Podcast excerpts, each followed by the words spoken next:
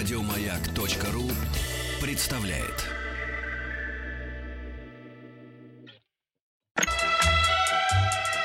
Частные хроники с 1964 года. Ваши истории, из которых состоит эпоха.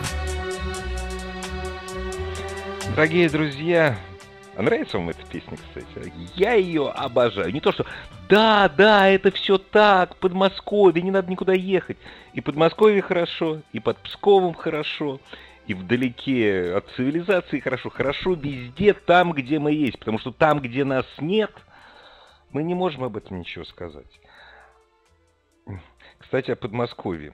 Наверное, я был единственный журналист из центральных средств массовой информации, который вчера столкнулся в Подмосковье поздно вечером в магазине «Перекресток» в Истринском районе с объявлением, я до сих пор не могу осознать, что это было. Вот коллеги почему-то не заинтересованы. Ну, наверное, я был единственный. Все работали в Москве, а я вчера вечером уехал на дачу.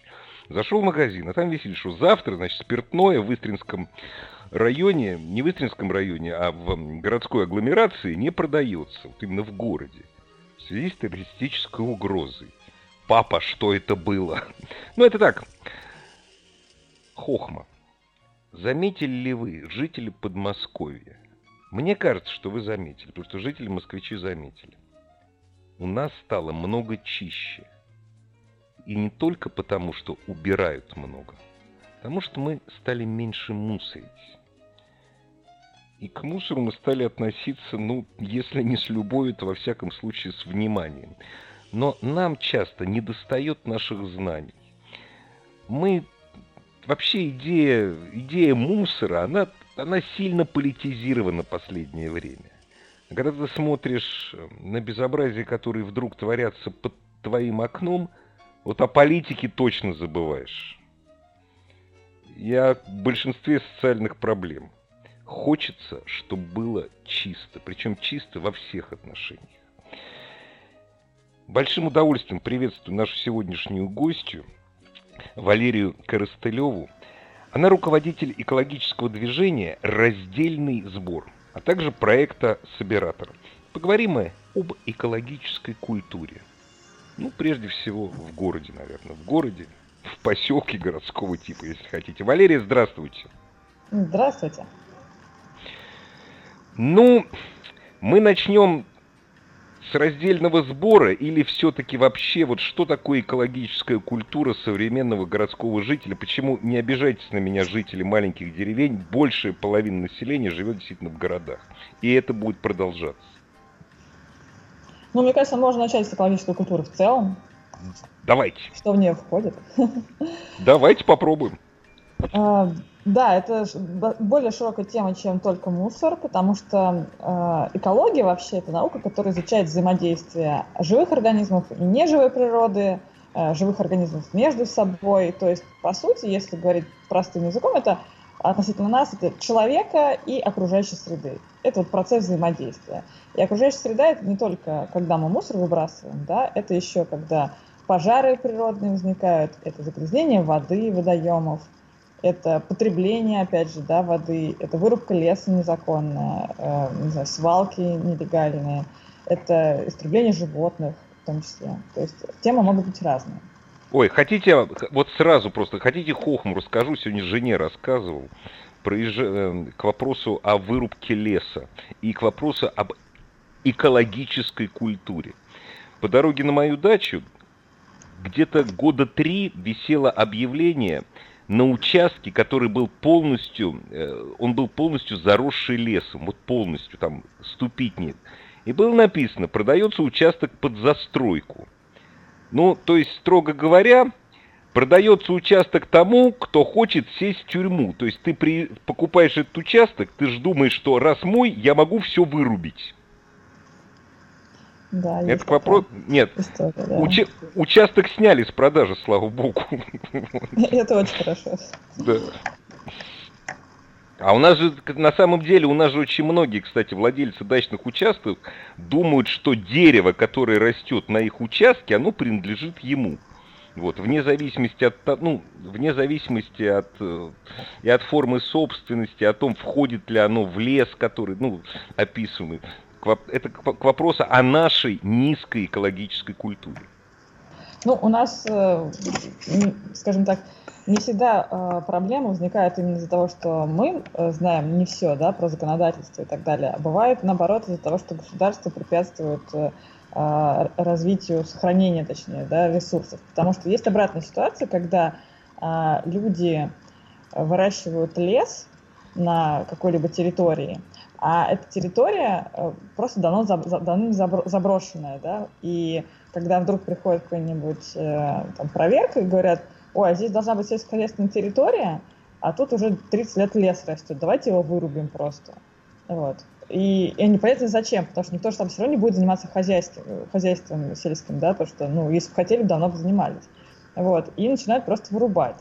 И в, то же, и в том числе проблема возникает в тот момент, когда начинаются лесные пожары, если они идут на территории, которая, например, сельскохозяйственная, то их э, просто не засчитывают, что это лесные пожары. Нет, их это не нет, лесные пожары. Их да, нет, их просто... да, это, это сельхозугодие, это правильно.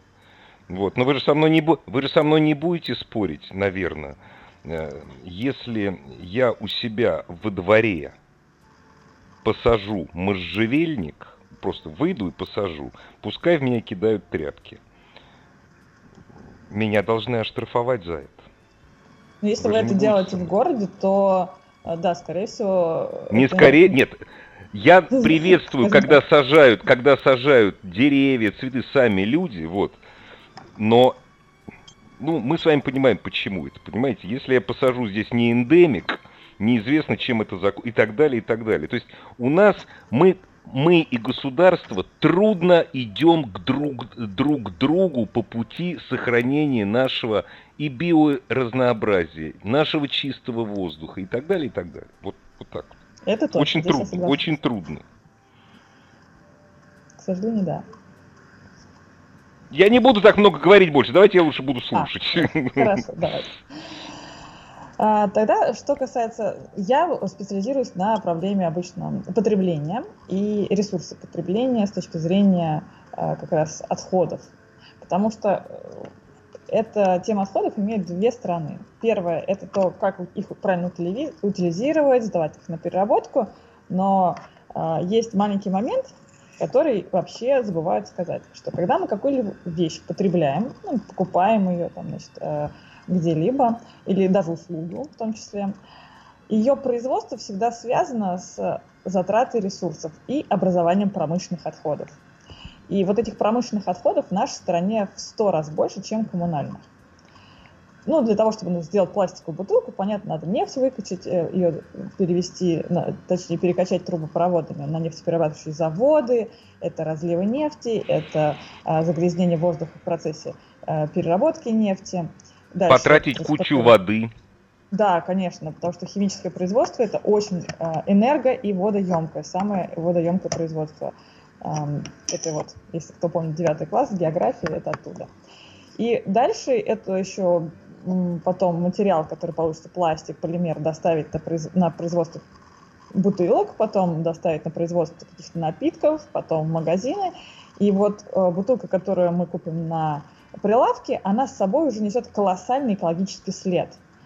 Поэтому э, все сейчас экологические организации, которые занимаются темой отходов, они уже последние лет пять транслируют мысль, что не только надо сдавать отходы на переработку, чтобы материально замкнуть цикл да, вот этих вот ресурсов, но надо еще не образовывать лишние отходы, тем более те, которые не перерабатываются. Если пластиковая бутылка может быть переработана, то есть очень много предметов, которые еще не перерабатываются в России или даже в мире.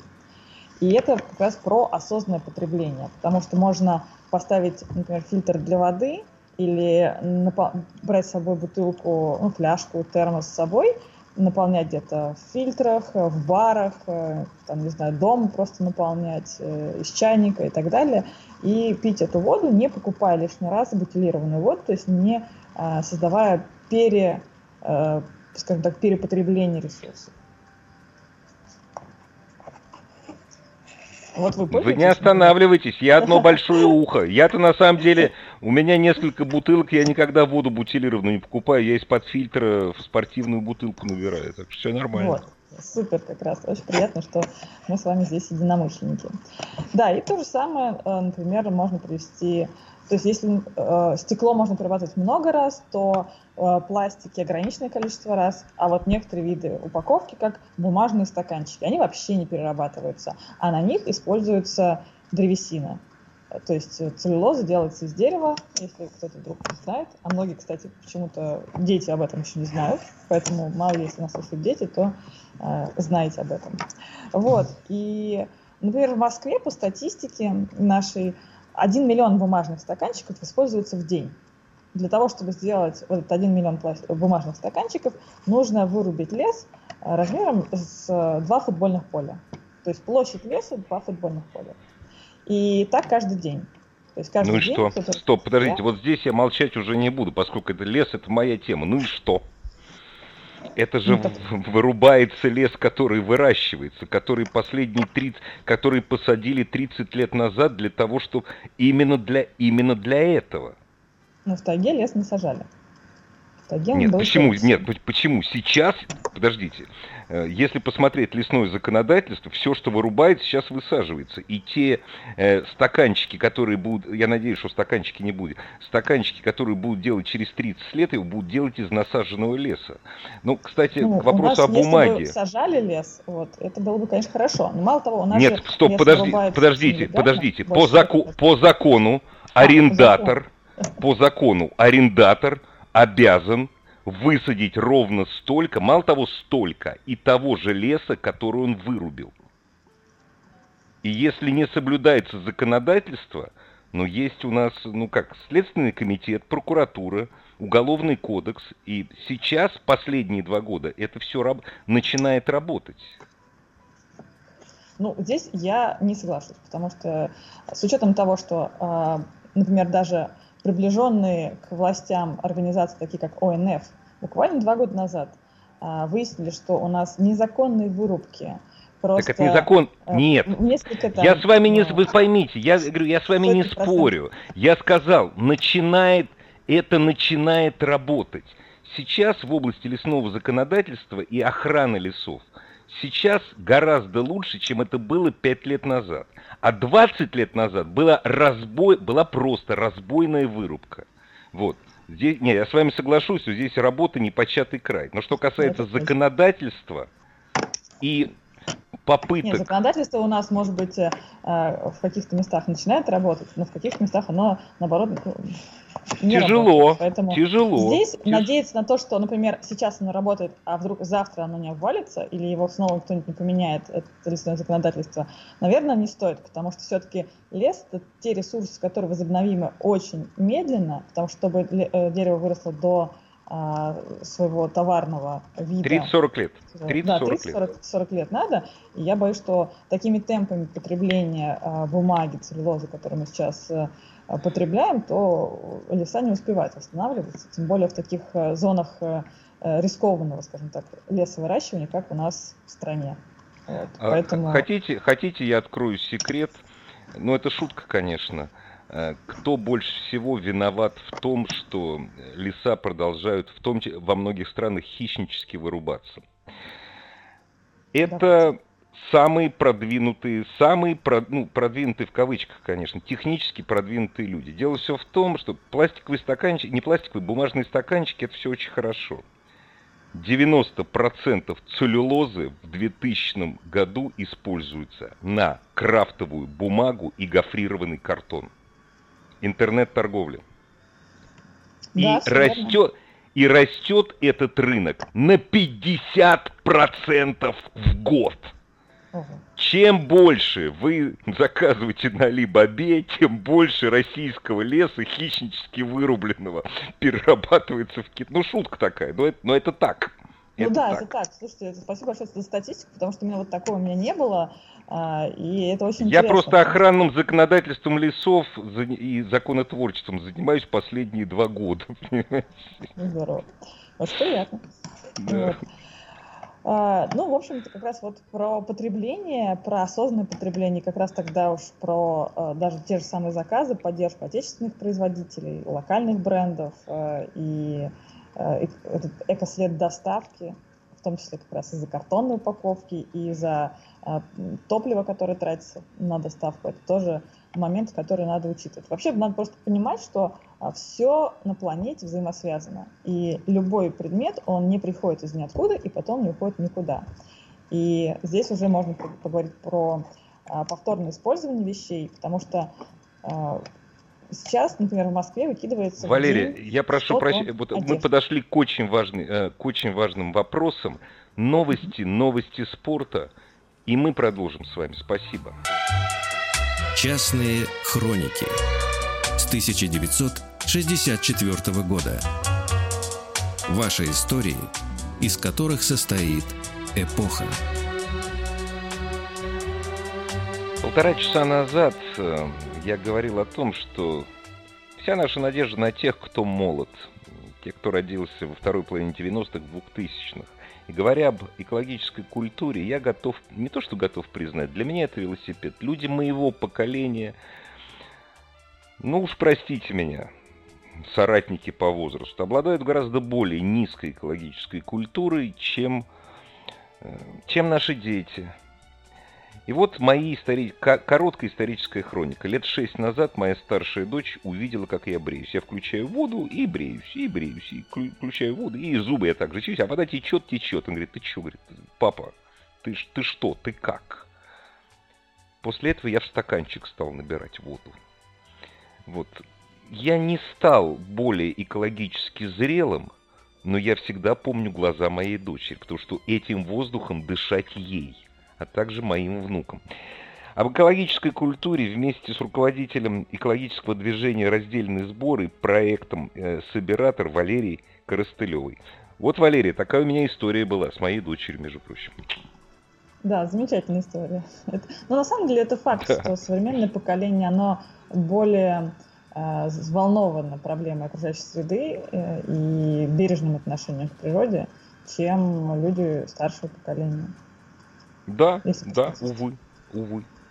Но это мы даже видим у нас, например, в экоцентре. Хотя у нас, конечно, а, есть и а, пользователи, и очень бабушки преклонного возраста, да, и люди средних лет, но, конечно, молодежи, ну, то есть до, наверное, так, до 40 лет, да, вот там до 35, это прям самый вообще пик да, посетителей, вот. А остальных уже, ну, поменьше становится. Вот. Но это приятно, то есть и... что это будет дальше развиваться благодаря им. Благодаря вам, потому что просто так, просто так это развиваться не будет. Вот из-за того, что есть такие, как вы, это действительно должно и будет развиваться. Итак, Спасибо. давайте продолжим я, о разумном... Я тоже отношусь к поколению как раз молодых. Э, ну, конечно. Людей. Вот давайте дальше Спасибо. о разумном потреблении. Да, давайте. А, второй принцип разумного потребления – это повторное использование. По-английски звучит reuse, то есть то, что а, вам не нужно, но это в хорошем состоянии, не укидывайте это сразу, попробуйте найти этому вторую жизнь. А, по статистике, каждый день в Москве выбрасывают 100 тонн одежды, и приблизительно процентов 50 из этого точно в хорошем состоянии. То есть просто, ну, стал немодным, стал ненужным, э, мешается в шкафу, ну, как обычно, да. Э, в основном, конечно, это девушки занимаются таким перепотреблением, но э, бывают и мужчины, поэтому тут не обязательно только к девушкам обращаться. Смысл в том, что если вещи в хорошем состоянии, отдайте их э, знакомым, постарайтесь сами пристроить, если вдруг у вас никого вообще нету и времени тоже нету, то отдайте специализированным организациям, э, фондам, которые распределяют эту гуманитарную помощь дальше э, нуждающимся по всей стране, потому что это в Москве уровень достатка достаточно ну, так, нормальный, то в регионах, э, когда мы общаемся с фондами, потому что мы тоже как раз распределяем вещи, в регионах зимой детям одеть нечего. И это ну, достаточно плачевная ситуация, с учетом того, что в Москве выбрасывается просто ну, сотнями тонн одежды. Вот Поэтому... и можно я еще, можно я еще добавлю, да, если я надеюсь, очень многие сейчас об этом задумались, дорогие друзья, это все очень просто, но чуть-чуть проявите, э, то есть приложите труда. Вещи должны быть чистые, постиранные. Вот. Не, нельзя сдавать грязные вещи. Я на самом деле, я вот, вот я лично, я свои вещи отдаю бомжам. Ну как, я аккуратно их складываю и кладу рядом с мусорными баками. Вещи, обувь. Вот. Но, наверное, лучше все-таки... Вот в Москве, на самом деле, и уровень жизни высокий, и очень много мест, куда эти вещи можно отдать. Но вещи должны быть чистые. Вот. Да, это точно вещи чистые и в хорошем состоянии. В плохом да. тоже можно сдавать на переработку. На переработку. Вот. Да. В Москве, кстати, сейчас порядка 200 контейнеров для сбора одежды на благотворительность и переработку. По всему городу их можно открыть на, а, на нашем сайте движение «Раздельный сбор Москва» rsbor.moskva.ru, и там у нас есть справочник с картами, э, найти ближайшие контейнеры рядом с домом, э, в общем-то, мне кажется, сейчас уже несложно. Поэтому помогайте другим людям, когда у вас э, какие-то вещи ненужные. В том числе это касается и бытовой техники, и книжек, и игрушек, развивающих особенно для детей до трех лет. Это э, средства по уходу за ребенком, потому что всякие там пеленальные столики, не знаю, там, бутылочки для детей, это тоже очень нужные вещи, потому что многодетных мам в регионах тоже, и мам-одиночек э, тоже достаточно, поэтому всем нужна помощь. Они будут рады. То есть сразу два хороших дела. Вы кому-то поможете, и эта вещь не окажется на свалке, не будет, загряз... не будет загрязнять нашу окружающую среду, конечно. То есть вы продлите жизнь этой вещи. Да, Я все полностью верно. поддерживаю. А можно вопрос на засыпку? Да. да. А как вы думаете, я доживу до того момента, когда в Москве, ну, я просто москвич, и поэтому я о Москве говорю прежде всего, когда в Москве появится много мест, куда можно батарейки сдавать, или это неразрешимая проблема? О, ну, мне кажется, вы почти дожили. Вот, могу поздравить, потому что сейчас в каждом магазине вкуса в Москве можно сдать э, батарейки. Точно, точно, а во так, вкусвилле, точно. Да, да так Правильно. как они сейчас на каждом углу, то, в общем-то, мне кажется, что это свершилось. Отлично, отлично. Продолжаем. Вот. Да, а, и, и второй момент повторного использования, это когда вам вдруг нужны какие-то вещи, не спешите сразу бежать в магазин, в интернет-магазин или в живой магазин и сразу покупать что-то новое. А, поспрашивайте у друзей, соседей, там, родственников. Может быть, э, у них есть то, что им не нужно. Например, они купили, не знаю, кухонный комбайн, а реально просто вот, или им подарили, а им это вообще не нужно. А вам надо попробовать. Вот. Или там вот у меня такая ситуация была с вафельницей. Я не знала, нужна она мне или нет. Я взяла у друзей на месяц, просто за какой-нибудь тортик и сказала, ребят, можно я протестирую, мне такая вафельница подойдет или нет? Я поняла, что нет, мне такая вот не подходит, я потом как-нибудь выберу другую. И лишний раз я не тратила деньги, взяла, в общем-то, вафельницу, которая пылилась у друзей, и тем самым, ну, то есть э, не занимался этим перепотреблением, опять же, и потом бы мне бы та не, не понравилось, мне пришлось бы что, выкидывать, что ли? Поэтому когда вам что-то нужно, и вы не очень уверены в этом, во-первых, спросите себя, а реально вам это надо? Вот поспрашивать у кого-то, может быть, взять. Можно купить это... О, как вы глубоко копнули. Реально. Знаете, я смотрю на людей, которые покупают подержанные автомобили с атмосферными двигателями 4,5 литра. У них нельзя спрашивать, реально ли им это надо. Не, ну тут, э, скажем так, наверное, да. Есть вещи, которые можно не спрашивать. Но иногда вот, э, особенно про всякие мелочи, мелочи и про, ну, такие более бытовые, скажем так, вещи, да, не такие странные, вот, то, наверное, можно спросить себя, потому что мы знаем э, очень много людей, ну и, в принципе, даже среди знакомых, которые просто покупают, потому что им, э, ну, их стресс снимает, им нечего заняться, они хотят э, чтобы это было у них вещь, как у блогера, на которого они подписаны. Они сами не знают зачем. Ну, то есть в современной культуре есть немножко такого ну или немножечко, да, неосознанного потребления. Поэтому... Немножко, да, немножечко, немножечко консюмеризма такого, такого повсеместного абсолютно. Да, да, да. Нет, вот. сейчас, сейчас, сейчас, вы знаете, тут заходил в торговый центр, как-то так консюмеризм поприсел немножко, ну, по, по вполне понятным причинам. Ну, да. Да. Но, тем не менее, мы сейчас э, жирка поднакопим и, и опять пойдем покупать то, что нам вообще не нужно. Для того, чтобы что-то ненужное продать, надо сначала что-то ненужное купить. Это правда, да. Да, поэтому и как раз к вопросу продать. Иногда э, жалко давать какие-то очень крутые вещи или которые вообще, э, скажем так, не подходят для благотворительности. Выкидывать жалко и отдавать жалко, ну, бесплатно. Можно их пристроить э, через всякие сервисы, там, типа Авито, Юла, Дарудар, э, для того, чтобы ну, продать тем, кому это реально нужно. И иногда... Э, продать ситуации... или, об... или обменять. Или, или обменять, обменять, да. да. В общем-то, потому что бывают коллекционеры, бывают мастера, потому что если у вас сломался утюг, вы не можете его починить, или там какой-нибудь комбайн, стиральная машинка, то есть люди, которые могут это починить, им нужны запчасти к этой машине, да, например. Да. То есть это типичная история, поэтому не спешите все выбрасывать, э, это можно все хотя бы продлить жизнь, да, каким-то деталям или целой вещи.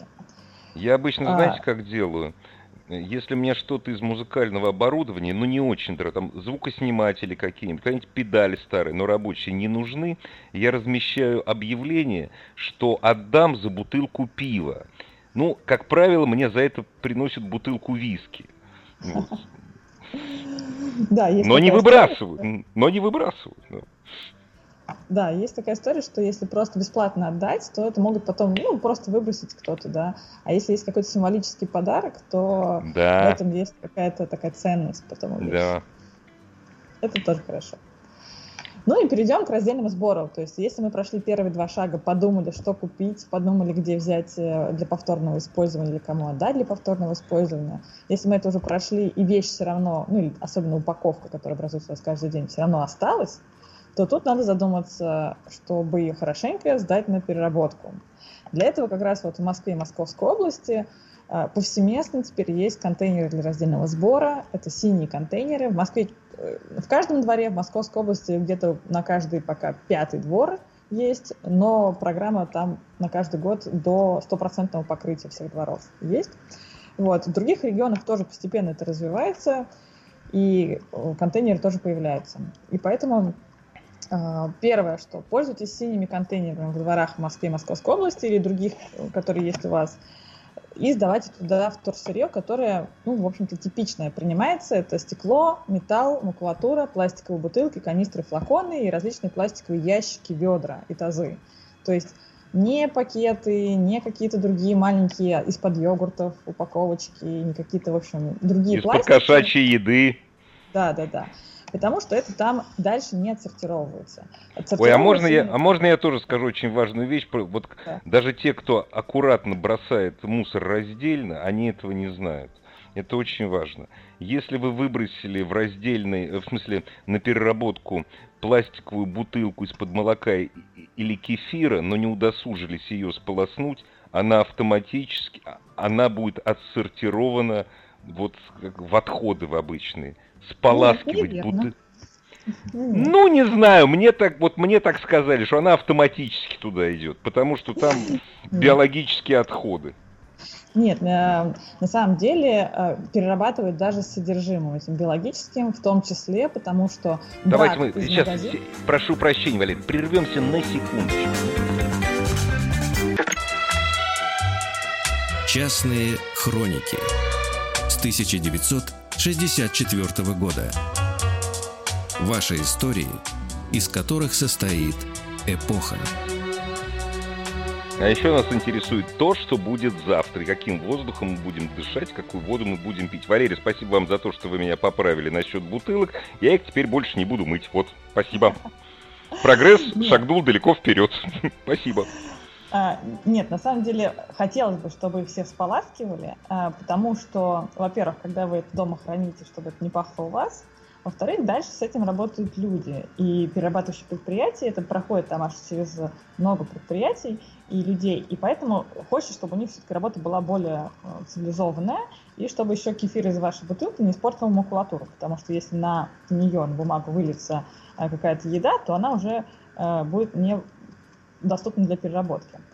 Так вот, маленький нюанс. Почему если вы вдруг идете по улице, например, пьете йогурт, кефир там и что-то еще, бутылку просто закройте плотно крышкой, и, и, и можно сдать, это будет переработано. Но uh-huh. если вы крышку не закроете, э, то это все потом выльется, все испачкает.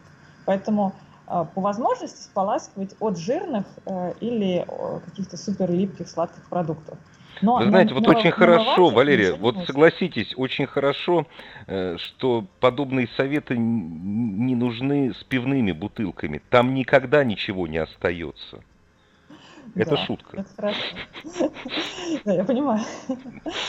Да, а, от э, тех, той упаковки, которая потом, ну, в общем-то, либо пустая полностью, либо никак не будет привлекать внимание животных или э, разливаться, пачкать все остальное, это можно не споласкивать.